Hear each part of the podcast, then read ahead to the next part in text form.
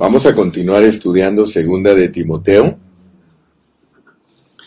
Es una epístola muy preciosa porque nos ayuda a entender el propósito divino. Yo estoy completamente maravillado al ver cómo Dios nos habla en Segunda de Timoteo.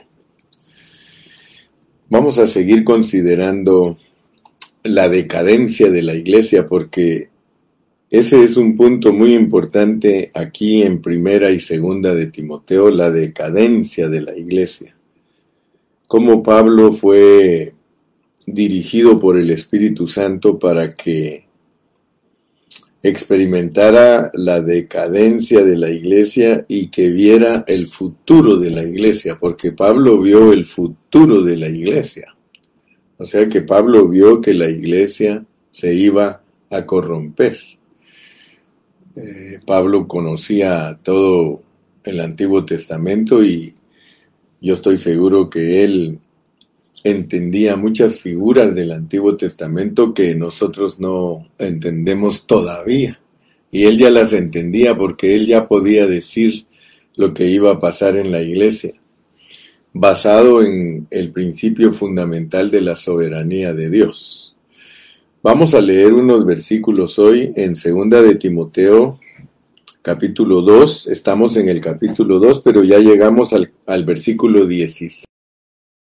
Ayer terminamos en el versículo 15, donde dice, procura con diligencia presentarte a Dios aprobado como obrero que no tiene de qué avergonzarse, que usa bien la palabra de verdad, que usa bien la palabra de verdad. Hoy vamos a leer esta otra parte, dice en el versículo 16 y 17. Vamos a iniciarnos con esos dos versículos. Mas evita profanas y vanas palabrerías, porque conducirán más y más a la impiedad, y su palabra carcomerá como gangrena, de los cuales son Himeneo y Fileto Padre Celestial, Señor, pedimos tu dirección divina. Pedimos, Señor, que la unción nos guíe a toda la verdad. Señor, queremos ejercitar nuestro espíritu al leer estas palabras y que nos edifiques, porque lo más importante es tu economía divina. Y la edificación está basada en la economía divina que es por fe. Señor, oímos con fe en esta mañana tu palabra. Ayúdanos a ir uniendo los pasajes para que podamos visualizar eh, el hablar divino y el propósito que tienes para que nosotros podamos eh, entender segunda de Timoteo, Señor. Alumbra nuestros ojos para ver lo que quieres decirnos a través de segunda de Timoteo. Bendice a todos los oyentes y gracias porque sabemos que una vez más nos vas a hablar y nos vas a bendecir. A ti, Señor, sea la gloria y la honra, ahora y siempre. Muchas gracias. Amén. Amén. Muy bien. Ah, si ustedes han venido poniendo atención y ustedes aman esta palabra, ustedes van a recordar que desde primera de Timoteo, se nos habla de que nos ocupemos de la edificación, que nos ocupemos de la economía de Dios que es por fe. Amén. Eh, Pablo le dice a Timoteo que, que él mande a que algunos no enseñen cosas distintas. Entonces, eh, aquí nosotros podemos darnos cuenta que la carga del apóstol San Pablo es que la iglesia enseñe lo que Dios nos ha mandado a enseñar. Eh, al llegar a segunda de Timoteo, nosotros tenemos que poner mucha, mucha atención, porque segunda de Timoteo es para que nosotros alcancemos a ver la promesa de la vida, la promesa de la vida. O sea que Segunda de Timoteo, por eso lo consideramos eh, usando como base el hablar del Señor de San Juan 14, 6, yo soy el camino, la verdad y la vida. Y que en primera de Timoteo Pablo enfoca el camino y la verdad. Ahora al llegar al, a segunda de Timoteo, el apóstol se enfoca en la promesa de la vida, o sea que nos habla de la vida. La iglesia genuina está edificada sobre esa vida, la vida eterna. La vida eterna es algo divino y nosotros debemos de saber que no prevalezca contra esa vida divina, contra esa vida eterna. Y tenemos que recordar, porque aquí hay cosas que vamos a aprender hoy que debemos de poner mucha atención porque si no le ponemos atención las vamos a pasar desapercibidas. Aquí vamos a darnos cuenta que el apóstol quiere que nosotros no andemos en palabrerío. O sea que la predicación se puede volver un palabrerío. De hecho, muchos hermanos predicadores tienen un palabrerío. Ellos solo hablan y hablan y hablan, pero no comunican nada. No te tocan tu espíritu. Y eso es lo que yo quiero en esta mañana tocar, tu espíritu. Por eso la porción que vamos a estudiar hoy debemos de comprenderla porque en los evangelios se nos ponen las bases y en las epístolas se nos explican esas bases. Si tú recuerdas Mateo 16, porque vamos a usar Mateo 16 debido a que Dios nos, nos pone cosas bien importantes en segunda de Timoteo 2 del 16 en adelante. Entonces, como estamos hablando de que la iglesia genuina está edificada sobre un fundamento, pero tenemos que entender bien el fundamento, porque a veces somos cristianos desde hace muchos años, pero todavía divagamos, todavía nos vacilan, todavía nos tuercen, todavía nos guían equivocadamente pero Dios que nos ayude, pues. Mateo 16, eh, se recuerdan ustedes que desde el versículo 13 dice, viniendo Jesús a la región de Cesarea de Filipo, preguntó a sus discípulos diciendo, ¿quién dicen los hombres que es el Hijo del Hombre?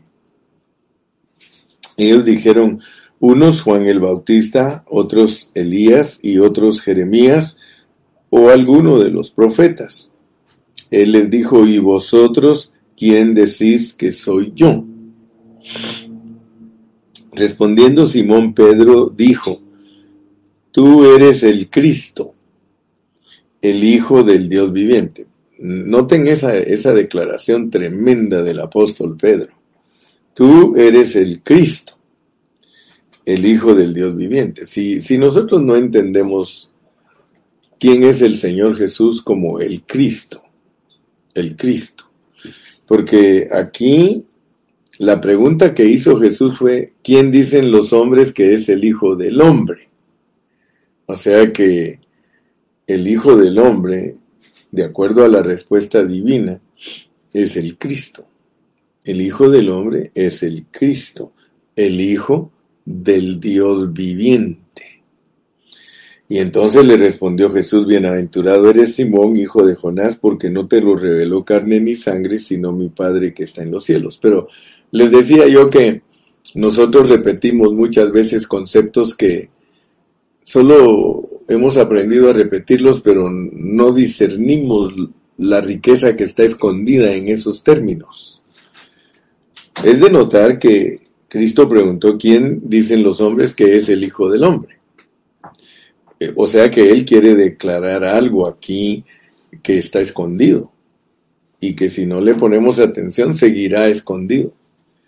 ¿Quién dicen los hombres que es el Hijo del Hombre? Primero que todo tenemos que entender esa expresión Hijo del Hombre, Hijo del Hombre. Si nos vamos al Antiguo Testamento, nosotros vamos a ver que Hijo del Hombre es un título que se usa para describir a los profetas, a los profetas. Entonces, cuando Jesús les preguntó quién dicen los hombres que es el Hijo del Hombre, él está hablando de su parte humana como un profeta. Pero resulta que Pedro le contesta que él no solamente es un profeta, sino que es el ungido de Dios, es el Hijo de Dios. No solo es hijo de José y María, porque él preguntó, ¿quién dicen los hombres que es el hijo de José y María? El Hijo del Hombre. Y Pedro le dijo, tú eres el Cristo, el Hijo del, del Dios viviente. Ahora, esa declaración tenemos que examinarla.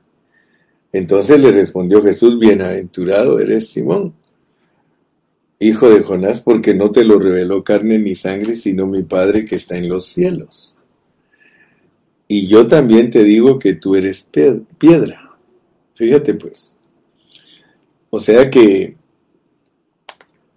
el Señor le va a revelar a Pedro algo muy maravilloso. Le dice, y tú y yo también te digo que tú eres piedra, porque lo que acabas de decir ahorita es una roca sobre la cual se edifica mi iglesia. Dice, y sobre esa roca edificaré mi iglesia. Notemos pues que el Cristo va unido a la iglesia. Esto es muy importante, hermano, que tú lo alcances a ver, que el Cristo va unido a la iglesia, la cual las puertas del Hades no prevalecerán contra ella. Analicemos bien lo que estamos hablando para tener un concepto correcto. Cristo y la iglesia, noten ustedes, es una cabeza con un cuerpo. Entonces, lo que Pedro recibió de parte del Padre Celestial en su espíritu fue una revelación de lo que es Cristo como la iglesia.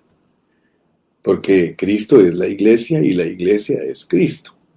Entonces, Dios como Cristo es la cabeza de la iglesia. Y gloria a Dios que ya descubrimos, ¿verdad? Que, que Cristo, Cristo es eh, el Padre en resurrección. Por eso les digo que este rompecabezas, el que no lo sabe unir, siempre va a especular y todo el tiempo va a tener muchas incógnitas. Y espéreme, porque estoy poniendo estas bases para lo que vamos a hablar hoy. Porque hoy vamos a hablar que la decadencia se extiende. La decadencia de la iglesia, el apóstol Pablo la profetizó que se iba a extender, iba a crecer la, la decadencia. No vaya a creer usted que la iglesia solo tiene puntos positivos, no, la iglesia tiene sus puntos negativos. Pero si nosotros no estudiamos la Biblia en una forma correcta, nosotros nunca descubrimos lo que es la iglesia en su aspecto negativo. Así que el primer punto del cual vamos a hablar hoy es el punto negativo de la iglesia. Y después vamos a hablar de los puntos positivos porque la iglesia tiene puntos positivos. Es más lo positivo que tiene que lo negativo, pero tienes que conocer esto. Dice, y yo también te digo que tú eres piedra, y sobre la roca lo que dijiste que soy yo, el Cristo, sobre esa roca edificaré mi iglesia. Te estoy hablando de esto porque todos nosotros conocemos, a, conocemos el fundamento de la iglesia, el fundamento la roca, pero no sabemos que al hacernos uno con Él nos volvemos parte del fundamento. Fíjate pues, escúchame, por favor escúchame bien mi hermano. Cristo es el Hijo de Dios que en Él está incluida la iglesia. La iglesia es Cristo, no hay pierde. Tú lo puedes leer en Corintios. ¿Quieres que lo vayamos a leer? Vamos a 1 Corintios 12 para que no vayas a creer que yo estoy especulando o que estoy estirando la Biblia. Yo no estoy estirando la Biblia. Mira cómo dice en el en aquí en, en el capítulo 12 de Primera de Corintios. en el 12.12 es clave, es clave para que entiendas. Mira cómo dice pues, porque así como el cuerpo es uno y tiene muchos miembros, pero todos los miembros del cuerpo, siendo muchos, son un solo cuerpo, así también Cristo. Fíjate que no me estoy inventando nada, mi hermano, porque alguno puede creer que la predicación del hermano Carrillo es vana o, o está torcida, pero yo quiero comprobarte que mi hablar viene del corazón de Dios, que yo tengo el Espíritu Santo, y cuando yo enseño la Biblia me apego totalmente a su contexto. Si tú no entiendes que Cristo es la iglesia, hermano, no me vas a entender en esta mañana. Cristo es la iglesia y la iglesia es Cristo. Y Cristo es Dios, tú sabes, y Cristo es el Hijo y Cristo es el Padre y Cristo es el Espíritu. Entonces, hermano, todo lo que yo te enseño es para que aprendas a unir el rompecabezas. Porque cuando entiendas esto, te vas a dar cuenta lo importante que es entenderlo, porque de otra manera nos vamos a desviar. Nos vamos a desviar. Fíjate, porque así como el cuerpo es uno y tiene muchos miembros, pero todos los miembros del cuerpo, siendo muchos, son un solo cuerpo, así también Cristo. Así que Cristo es el cuerpo y Cristo es la cabeza. Por eso Pablo insiste en que nosotros vamos a ser absorbidos totalmente por Cristo para terminar un día nuestra carrera y que podamos llegar a, decir como el apóstol Pablo, ya no vivo yo, mas vive Cristo en mí. Amén. Ya no vivo yo, para mí el vivir es Cristo. O sea, mira pues, porque hoy te voy a demostrar que no entender esto que te estoy explicando nos va a llevar a la impiedad. Nos va a llevar a la impiedad si tú no entiendes estas cosas. Te van a llevar a la impiedad que es contrario a la piedad. Y la piedad ya sabes qué es. De acuerdo a 1 Timoteo 3:16 dice, e indiscutiblemente grande es el misterio de la piedad. Dios fue manifestado en carne y tú sabes que bajo ese contexto el versículo 15 te dice que la piedad es Cristo como la cabeza y la iglesia como el cuerpo. Por lo tanto, Cristo, Cristo como la piedad es la iglesia con cabeza y cuerpo. ¿Ok? Escucha bien eso. Muy bien. Entonces, ayer Ayer estuvimos hablando acerca de que si nosotros queremos ser los que vacunamos a la gente con la verdad, que ya vimos la verdad en todo el capítulo 1 y parte, sí, todo el capítulo 1 nos muestra lo que es la verdad, que es la vacuna con sus componentes, ocho, ocho elementos que constituyen esa vacuna. Esa es la verdad. Y luego nos dice que los colaboradores de Pablo se apartaron de esa verdad. Yo voy a unir para que tú recibas el hablar divino en esta mañana. Voy a unir el, capítulo 1 con el 2, porque hoy vamos a terminar el capítulo 2 capítulo 1 entero te da la vacuna con todos los componentes, o sea, eh, es, una vacuna que va a curar la decadencia y la desviación, va a cubrir todo lo, lo que estaba sucediendo cuando Pablo estaba preso, que se estaba desmoronando. La iglesia eh, estaba desmoronándose de acuerdo al pensamiento humano, aunque nosotros sabemos que la iglesia es indestructible, porque nos pone un ejemplo de que todos lo abandonaron, pero hubo uno que no, Hermógenes, perdón, Onesíforo, Onesíforo, no volvió atrás. Onesíforo se guardó firme y él siguió viviendo la vida y la enseñanza del apóstol Pablo. Así que yo quiero que ustedes vean pues cómo nos lo pone Pablo porque nos va a comunicar algo tremendo, hermanos. Nos pone los componentes de la vacuna, luego nos muestra todos los que se separan de la verdad, pero que hay uno que no se separa. Y si hay uno, ya saben que hay siete mil. ¿Ok?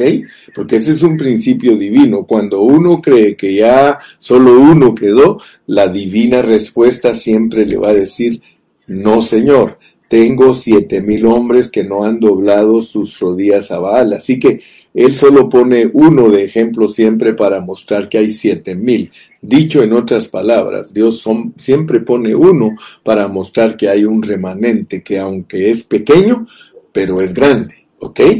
Entonces notemos, mi amado hermano, que después que nos revelan lo que es la vacuna con todos sus componentes, nos muestran a los que se desvían, los que se separan de la verdad. No se separaron del apóstol porque el apóstol estaba preso. O sea que físicamente ellos no estaban todos en el mismo lugar, sino que se separaron de la enseñanza. Tenemos que entender eso. Tenemos que entender que ninguno de los verdaderos siervos de Dios reclama que la gente lo siga, ¿ok? Nosotros no estamos para que la gente nos siga. Nosotros estamos para que la gente siga las enseñanzas que nosotros tenemos. Y eso se llama honrar el ministerio. Amén. Ahora bien, al entrar al capítulo 2 dice, tú pues, hijo mío, esfuérzate en la gracia Fíjense cómo nos va a mostrar Pablo, porque Pablo está usando las circunstancias de lo, de, lo que lo rodea a él. Esas circunstancias las va a usar para transmitirnos una enseñanza espiritual. Él quiere que nosotros conozcamos la verdad y nos va a revelar, porque aquí hay revelación, hermano. Entonces él le dice a Timoteo, o sea que usted puede aplicar el hablar de Timoteo con, ese dicho que dice, se lo digo a Juan para que lo entienda Pedro. O sea que él le está hablando a Timoteo y Timoteo significa el que honra a Dios. Si tú quieres ser el que honra a Dios, agarra la parte como Timoteo. Ahí te conviertes en un Timoteo. Hay momentos que te tienes que convertir en un onesíforo. ¿Ok? Hay tiempos que tienes que aplicarte ser un Pablo, aleluya, ser un Filemón, ser un Tito, cada, cada cosa en su lugar. Pero mi punto importante, mi amado hermano, es de que veas, que veas que después que revelan la, la vacuna con sus componentes, revelan la decadencia. Y después de la decadencia, y, que ya te revelaron la vacuna, te revelan al vacunador. Y el vacunador debe de ser una persona que es maestra, soldado, atleta, labrador y obrero. Ayer expliqué yo eso. Ayer llegué hasta el versículo 16, hasta el versículo 15, perdón, donde nos dicen obrero. Entonces, eh, si quieres eh, oír esa enseñanza, escucha el mensaje número 8 y en el mensaje número 8 yo cubrí todo, todo, todo lo que tiene que ver con ser los maestros, soldados, atletas, labradores y obreros. O sea que no tenemos un título simple. Todos los que queremos que Dios nos use para eh, diseminar la verdad, porque aquí se trata de diseminar la vida eterna, la vida eterna, enseñar realmente lo que es la vida eterna. O sea que, ¿qué significa que nosotros como cristianos tenemos la vida eterna? Tenemos esos ocho elementos en nosotros y que ya cuando tenemos que explicarlos tenemos que llenar cinco requisitos. ¿Verdad? Todo hombre idóneo dice, mira, dice, lo que has oído de mí ante muchos testigos, esto encarga a hombres fieles que sean idóneos para enseñar también a otros. Y ya luego te dice sufre penalidades como soldado y que tienes que ser un atleta que corre genuinamente y que tienes que ser un labrador. El labrador lo importante es la paciencia con que espera el fruto. Y por último dice que sea un buen carpintero que trace bien la madera para no echarla a perder.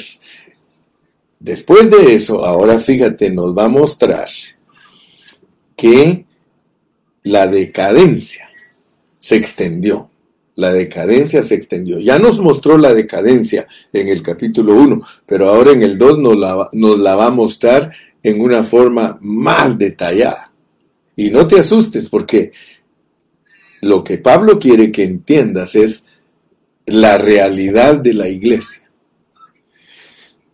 Cuando nosotros estudiamos el reino de Dios y el reino de los cielos, nosotros hablamos de apariencia, hablamos de realidad y de manifestación. Tú sabes que eso ya lo aprendimos gracias a Dios. Y nosotros hemos aprendido en el libro de Mateo que la realidad de la iglesia es Mateo 5, 6 y 7. La apariencia de la iglesia es Mateo 13 y la manifestación del reino es Mateo 24 y 25. Estoy hablando de esto, mis amados hermanos, porque necesitamos armar este rompecabezas en una forma correcta. Les estoy hablando de esto porque en la apariencia de la iglesia se nos ponen tres parábolas que muestran lo negativo de la iglesia. Lo negativo. Y yo quiero que tú lo alcances a ver, mi hermano. Alcánzalo a ver, por favor, te suplico, te ruego, ponme atención. Mira, regresemos a primera de Timoteo, capítulo 3 y versículo 15. Dice, para que si tardo, sepas cómo debes conducirte en la casa de Dios, que es la iglesia del Dios viviente Fíjate, pues la iglesia es la casa de Dios y es la iglesia del Dios viviente. Y yo quiero que tú veas en el diccionario bíblico, en el internet, que la palabra columna, la que nos traducen a nosotros como columna es fundamento, fundamento. Dice la iglesia del Dios viviente, fundamento y baluarte de la verdad. Fundamento y baluarte de la verdad. Fíjate lo que es la iglesia, pues. La iglesia es la casa de Dios, la iglesia, la asamblea del Dios viviente, fundamento y baluarte de la verdad. Te estoy explicando esto porque lo que vamos a estudiar hoy, mira cómo dice en el versículo 19 de 2 Timoteo 2, pero el fundamento de Dios, pero el fundamento de Dios está firme. Fíjate pues, muchos hermanos estudian la Biblia, pero ellos no le piden a Dios que Dios se las revele, que Dios les muestre. Para estudiar la Biblia bien, tú muchas veces tienes que escudriñar el significado de las palabras y que y por qué en otras versiones nos ponen palabras distintas. ¿De dónde sacaron los traductores esas palabras que en unas versiones están de una manera y en otras versiones están de otra manera? Mira, en el versículo 19 dice, pero el fundamento de Dios. La mayoría de cristianos creen que cuando se habla aquí del fundamento de Dios, que se está hablando de Cristo.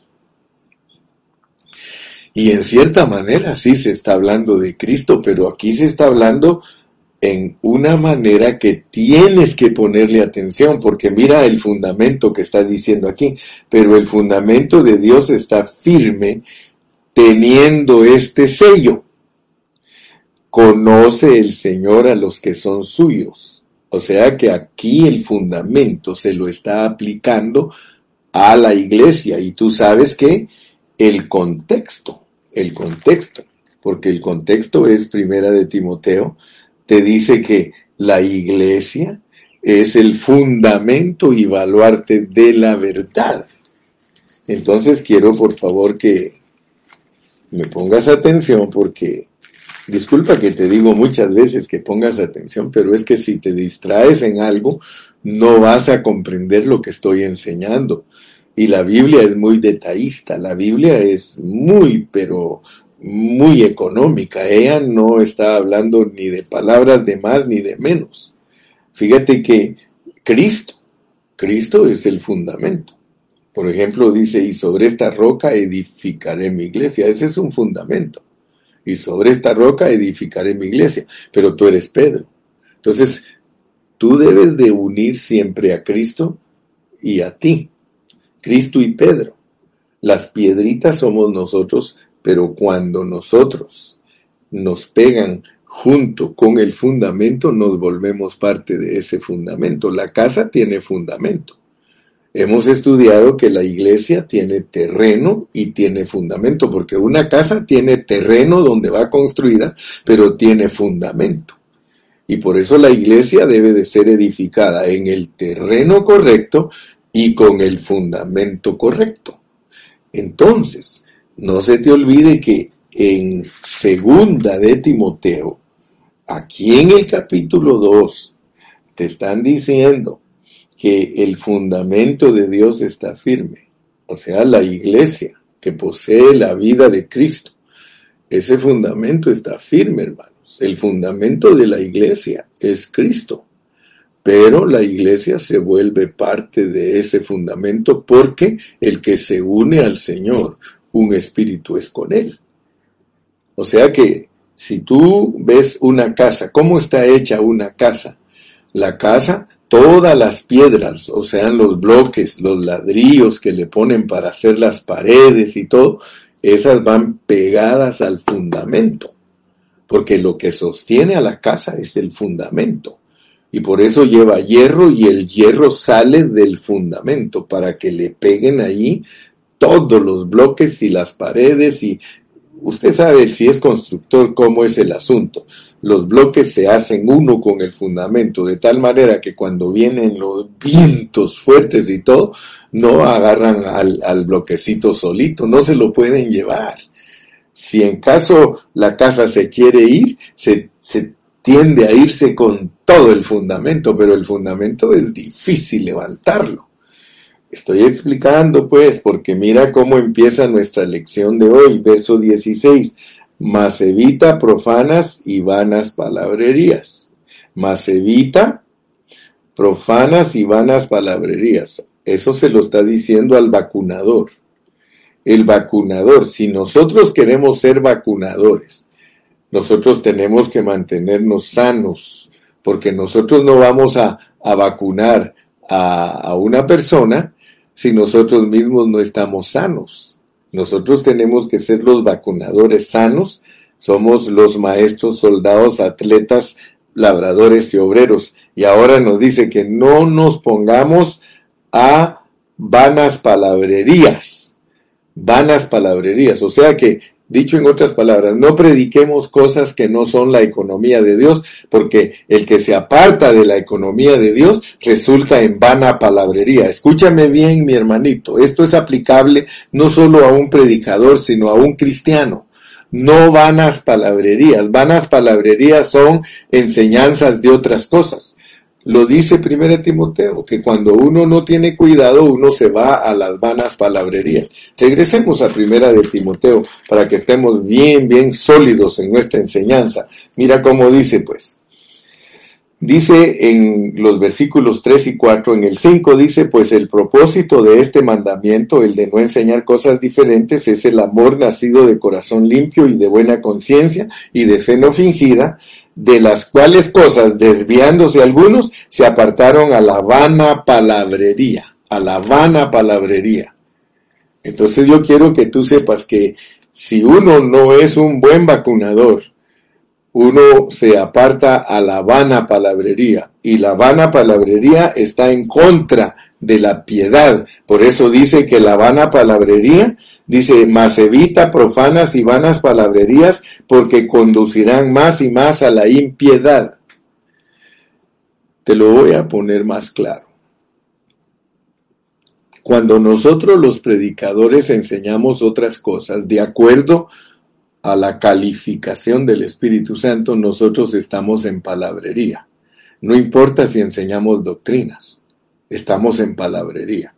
Si nos desviamos de la economía de Dios, estamos en palabrería. ¿Qué quiere decir estar en palabrería? Que uno no edifica, no edifica. Tú ves que hay hermanos que se paran a predicar y no edifican en nada, no te transmiten nada. Oíste que gritaron y dijeron, pero cuando sales de esa reunión, nada de edificación. No hubo economía de Dios. Sin embargo, un hermano puede ser calmadito, puede ser tranquilo y hablar contigo y tener comunión contigo y edificarte.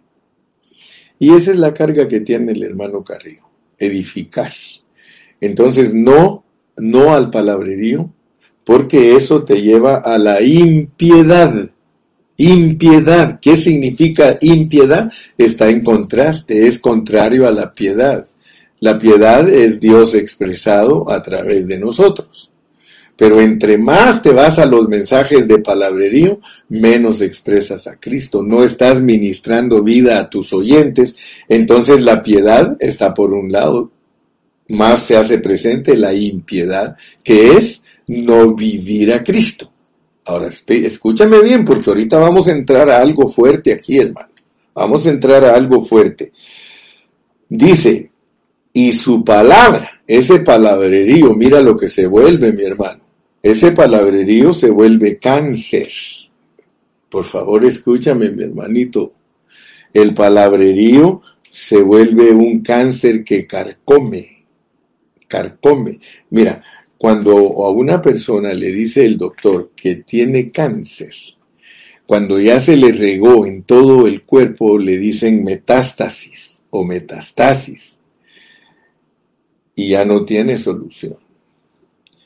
Ahora, fíjate, de la única eh, manera que una persona que es eh, diagnosticada con cáncer se puede sanar es si le aplican la inyección la vacuna que se llama quimioterapia. Le tienen que poner quimioterapia y algunas veces los rescatan, pero otras veces no son rescatables. Ahora, mira el contexto, mi hermano, mira el contexto. Dice en el versículo 25 que con mansedumbre corrija a los que se oponen, por si quizás Dios les conceda que se arrepientan para conocer la verdad. ¿Te das cuenta qué crucial es Timoteo, hermano? Muchos hermanos creen que Timoteo solo son epístolas pastorales. Hermano, pon atención.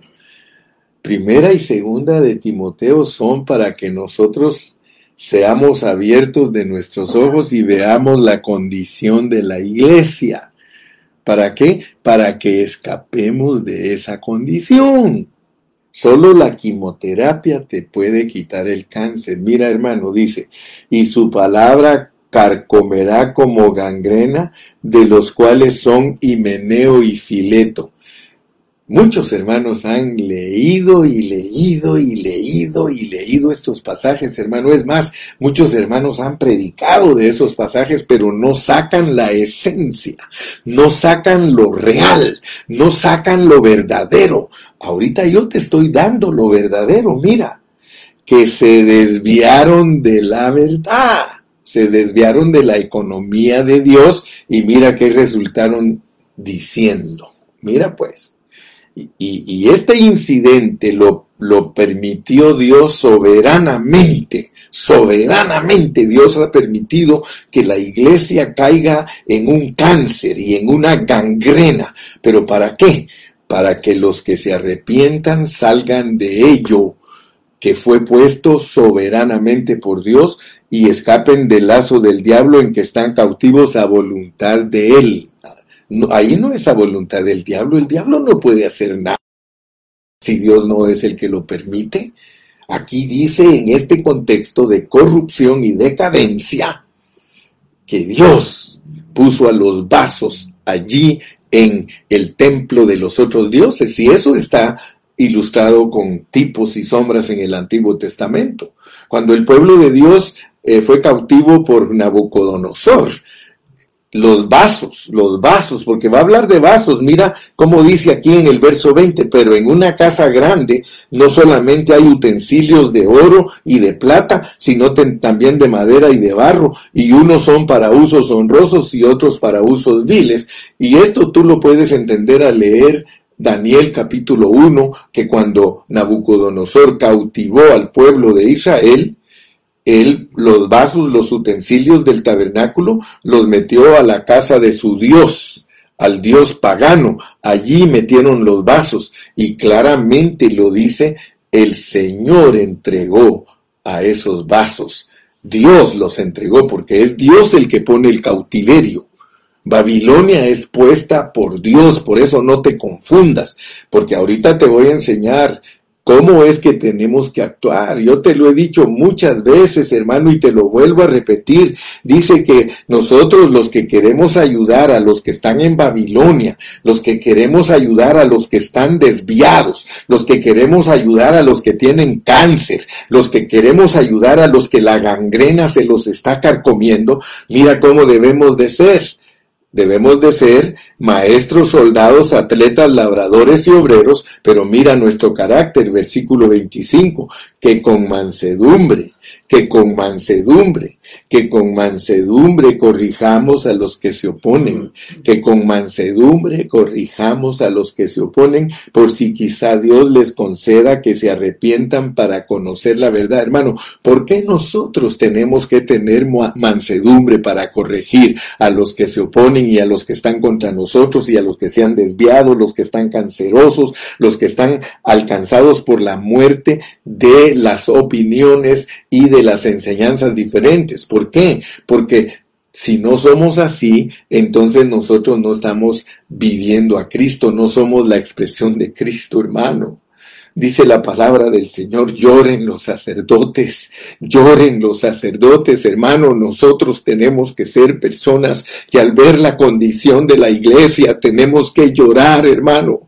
Cristo lloró, hermano, Cristo lloró frente a Jerusalén al ver que Jerusalén, Jerusalén, tú que matas y apedreas a los que a ti han sido enviados, cuántas veces extendí mis brazos hacia vosotros y quise arrullaros como la gallina arrulla a sus polluelos y no quisiste. Hermano, Jesús lloró al ver la dureza del corazón de las personas. Jesús lloró cuando se cuando se paró frente a la tumba de Lázaro, él lloró al ver la incredulidad de Marta y María. Hermano, nosotros tenemos que llorar por la incredulidad de la gente en vez de criticarlos, en vez de condenarlos, en vez de hablar mal de ellos, hermano. Nosotros tenemos que tener el corazón de Cristo. El corazón de Cristo es Padre. Perdónalos porque no saben lo que hacen. Hermano, muchos no saben que la soberanía de Dios está sobre todos los hombres, sean grandes, sean reyes, sean capitanes, sean pequeños. Es Dios el que controla los corazones de las personas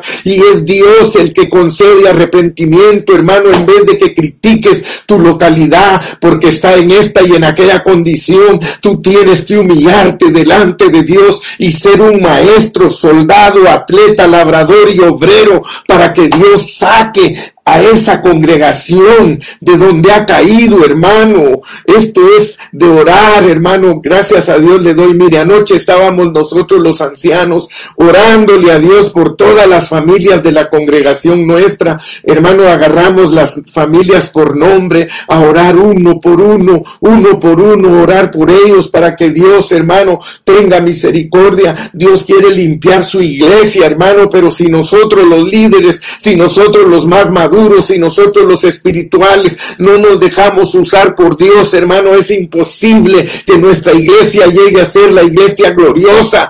Tenemos que orar por nuestros hermanos. Oh, aleluya, gloria al nombre de Cristo Jesús, hermano. Mira, asústate, asústate de esto porque ahorita te voy a hablar de algo. Yo antes leía Himeneo y Fileto. Himeneo y, y Fileto. Himeneo y Fileto. Mira, yo leía, hermano, Himeneo y Fileto. ¿Por qué crees que Dios pone a Himeneo y Fileto con la desviación que ellos tuvieron? Dice que se desviaron de la verdad diciendo que la resurrección ya se efectuó y trastornan la fe de algunos.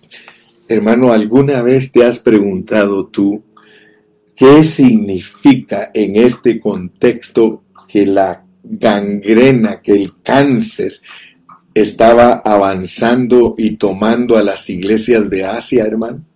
¿Qué significa para nosotros, Himeneo y Fileto, que dijeron que la resurrección ya se llevó a cabo. Ellos trastornaron la fe. Y quiero decirte que Himeneo y Fileto siguen vivos hoy. Siguen ministrando la gangrena. Ellos siguen diciendo, ¿y qué es decir que la resurrección ya sucedió? ¿Sabes qué es? Es decir, hermanos, no crean en la resurrección, no crean, y, sabes tú que solapadamente, escondidamente los predicadores están en la misma condición que Himeneo y Fileto. Dime tú, mi hermano, ¿qué predicador, qué predicador te habla a ti de la economía divina? La economía divina es esta, escúchame bien. Y no me cansaré de repetirla porque es lo que tenemos que predicar los cristianos si queremos salir del cáncer, si queremos salir de lo que está escrito aquí. Mira, es no predicar la economía de Dios. Eso es quitar la resurrección. Y los predicadores la han quitado de su mensaje. Te lo demuestro ahorita. Mira, ¿Por qué la resurrección es tan importante? Pablo mismo dice que si Cristo no resucitó, nosotros seguimos en nuestro pecado y no hemos sido justificados. Quitar la resurrección de la predicación es no predicar la economía de Dios, que es que el Dios que es espíritu se hizo hombre, vivió 33 años y medio aquí en la tierra, fue a la cruz del Calvario, se sopló en los discípulos, fue ascendido al trono, recibió autoridad y se derramó sobre los discípulos. Fíjate pues, quitar la resurrección es quitar el mensaje de que Cristo está dentro de nosotros. Eso es eliminar la resurrección en nuestros mensajes, en nuestros mensajes y por eso nos convertimos en himeneos y filetos llenando de cáncer la iglesia. Porque el palabrería, el palabrerío, los mensajes tras mensajes de palabrerío llenan cada día más y más de cáncer a la iglesia porque no están predicando la resurrección. La resurrección es, hermano, que Cristo vive dentro de nosotros para que nosotros vivamos en resurrección. Nosotros debemos predicar en cada mensaje que estamos crucificados juntamente con Cristo y que estamos resucitados juntamente con Cristo y que estamos en el trono juntamente con Cristo. Solo eso va a traer una vida de victoria, porque no estás quitando el trabajo que Dios quiere hacer. Dios se quiere formar a sí mismo dentro de nosotros para que nosotros seamos los vencedores, para que nosotros seamos los cristianos que realmente lo expresan y lo representan. Quitar eso de la predicación es decir que la resurrección ya fue, eso era. Por eso nos ponen a Himeneo y Fileto. No es tanto que sean importantes ellos, sino lo que ellos estaban diciendo. Ellos estaban diciendo que no hay necesidad que Dios se trabaje en nosotros. Ellos decían, no, Cristo es solo para acá en la tierra. Por eso Pablo mismo dice en 1 Corintios, dice, si en esta, si solo en esta vida esperamos nosotros en Cristo, dice, somos los más dignos de conmiseración, porque Cristo no es solamente para hacernos milagros, porque mira, y, y te lo compruebo, mi hermano, eh, buscar milagros en Cristo, buscar sanidades en Cristo, buscar prosperidad en Cristo. Hermano, eso es eliminar la resurrección, porque entonces solo quieres cosas para estar cómodo aquí en la tierra. Yo no quiero cosas para estar cómodo aquí en la tierra. Yo quiero que Cristo se forme totalmente en mí, para que yo no sea esto que dice aquí, la gangrena, la gangrena, la gangrena se come, hermano, los miembros, mata a los miembros del cuerpo, y estamos hablando de los, de los miembros del cuerpo de Cristo, hermano. Pero el fundamento, pero el fundamento, y ahora ya sabes lo que se refiere en este contexto el fundamento. La iglesia dice que es el fundamento y la columna de la verdad. Claro que estamos hablando de una entidad orgánica, estamos hablando de una cabeza con un cuerpo, aleluya, pero el fundamento de Dios, que es la iglesia, con Cristo como cabeza y nosotros como cuerpo, está firme está firme. La iglesia, hermano, las puertas del Hades no pueden prevalecer contra ella. Y tiene este sello, tiene este sello, mire. Conoce el Señor a los onesíforos. Conoce el Señor a los onesíforos. Y apártese de toda iniquidad, todo, y apártese de, de iniquidad todo aquel que invoca el nombre de Cristo. Fíjate que en la Biblia invocar el nombre de Cristo no es solamente decirle, oh Señor Jesús, porque algunos lo limitaron a eso, pero para mí, hermano, invocar el nombre de Cristo es mucho más profundo, hermano.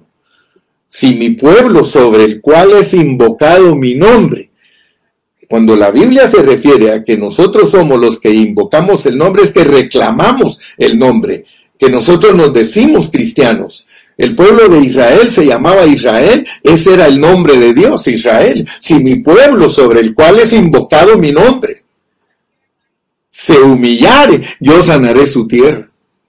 Hermanos amados, invocar el nombre del Señor es reclamar que somos de Él. Señor Jesús, yo soy tuyo.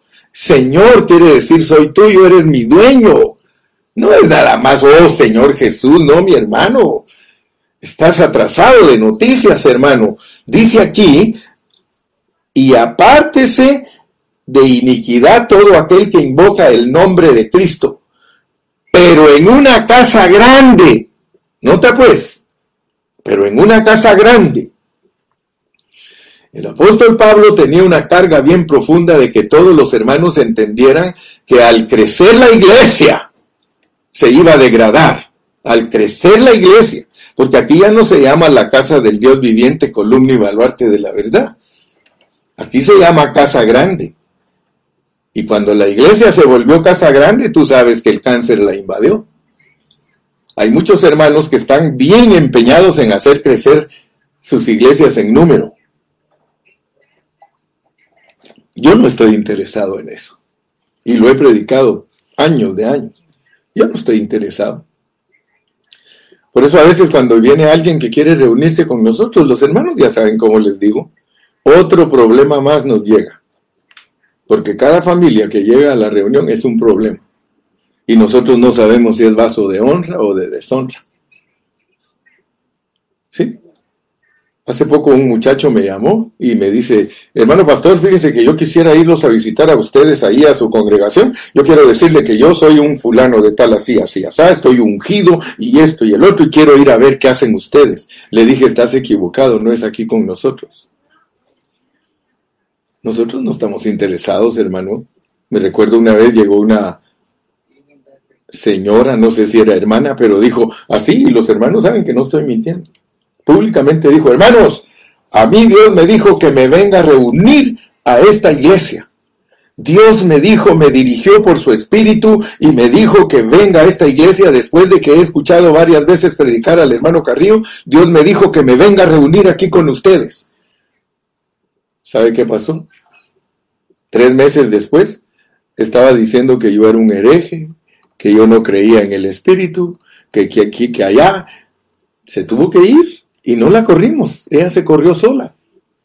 Hermano, esto no es de andar buscando gente. Esto, mire, cada día el Señor agrega con nosotros los que han de estar con nosotros. Así que la casa grande, hermano, la casa grande tiene utensilios de oro y de plata, pero también tiene de barro y tiene también de madera Y los vasos de oro y de plata son para usos honrosos. Usted va a encontrar hermanos en la vida de la iglesia, hermano, que no dan ni un problema. Están siendo transformados. Son vasos de oro y de plata. Pero hay unos hermanos, hermano, puro barro, pura madera, hermano. Cada día están más carnales, hermano. El que es de oro y es de plata, hermano, siempre está buscando cómo el cáncer no lo alcance. Está buscando cómo, hermano, la resurrección de Cristo sea expresada a través de él, mi hermano. Ay, mi hermanito, yo no sé, yo no sé, pero yo no sé si tú entiendes segunda de Timoteo. Pero ahí alguien dijo, más claro no canta un gallo, hermano. Primera y segunda de Timoteo son para que tú entiendas el camino, la verdad y la vida. Oh Señor Jesús, ayúdanos. Señor, no somos dignos. Señor, ni siquiera tenemos amor. Pablo le dijo a Timoteo que se condujera con fe y con amor. ¿Cuánto necesitan las personas ser cuidadas por nosotros? No ser apapachadas, porque aquí no se habla, Señor, de apapachar. Aquí se habla de que con mansedumbre les digamos la verdad, Señor, como en esta mañana yo, Señor, con mansedumbre les he dicho la verdad a mis hermanos, que la apostasía hace tiempo que entró a la iglesia, que los anticristos todo el tiempo han estado estorbando, que los ángeles caídos todo el tiempo por medio de demonios tienen a los hermanos ocupados en doctrinas, odiando a otros que no creen en las doctrinas de ellos. Padre, eso no viene de tu corazón. Abre nuestros ojos, Padre Santo para que lloremos los sacerdotes delante de ti, Señor, para que lloremos, Señor como Cristo, como nuestro Señor que lloró ante la incredulidad de tanta gente. Sana nuestra tierra, Señor, sana nuestras congregaciones, Padre. Nosotros sabemos que tú puedes erradicar el cáncer, tú sí lo puedes hacer, Señor. Mira a esos hermanos que están atados, que están en el lazo del diablo, porque aquí tu palabra lo dice, Señor, cuando dice que hay vasos de honra y de deshonra, dice, Señor, que con mansedumbre corrijamos a todos los que se oponen para ver si se arrepienten y conocen la verdad y que puedan escapar del lazo del diablo. Tenemos familias, muchas familias que están en el lazo del diablo, Señor. Tenemos familias enteras que Satanás no los deja ver la verdad. Ten misericordia de ellos, Padre. Señor, purifica tu iglesia, sana tu iglesia, saca vencedores, Señor, en medio de estos vasos. Tú puedes convertir el barro en oro, Señor. Oh, Señor Jesús, tú puedes petrificar la madera, Señor, y hacer la piedra. Señor, tú tienes el poder, Padre, para sacar a todos esos hermanos y esas familias enteras que están entregadas a las carnalidades y a las cosas terrenales, Señor. Tú puedes sacarlos de esa situación, Señor, para que gloriosa, sin mancha y sin arruga. Señor, intercedemos en esta mañana por esa iglesia que está en decadencia, por esa iglesia que está en apostasía, por esa iglesia que se ha encerrado en sus doctrinas, Señor, y que no ama, Señor, no tiene amor por los demás. Señor, ábrele los ojos para que salgan de esas liturgias, para que salgan, Señor, de esas cadenas y esos lazos, Señor, en el nombre de Jesús. En tu nombre precioso oramos, Señor, para que tu iglesia sea la realidad tuya, Señor. Padre, en tu nombre precioso, gracias, gracias, Señor, en esta mañana. Gracias, Señor. Bendito es tu nombre. Hermano, dale gracias a Dios en esta mañana. Dile gracias, Señor.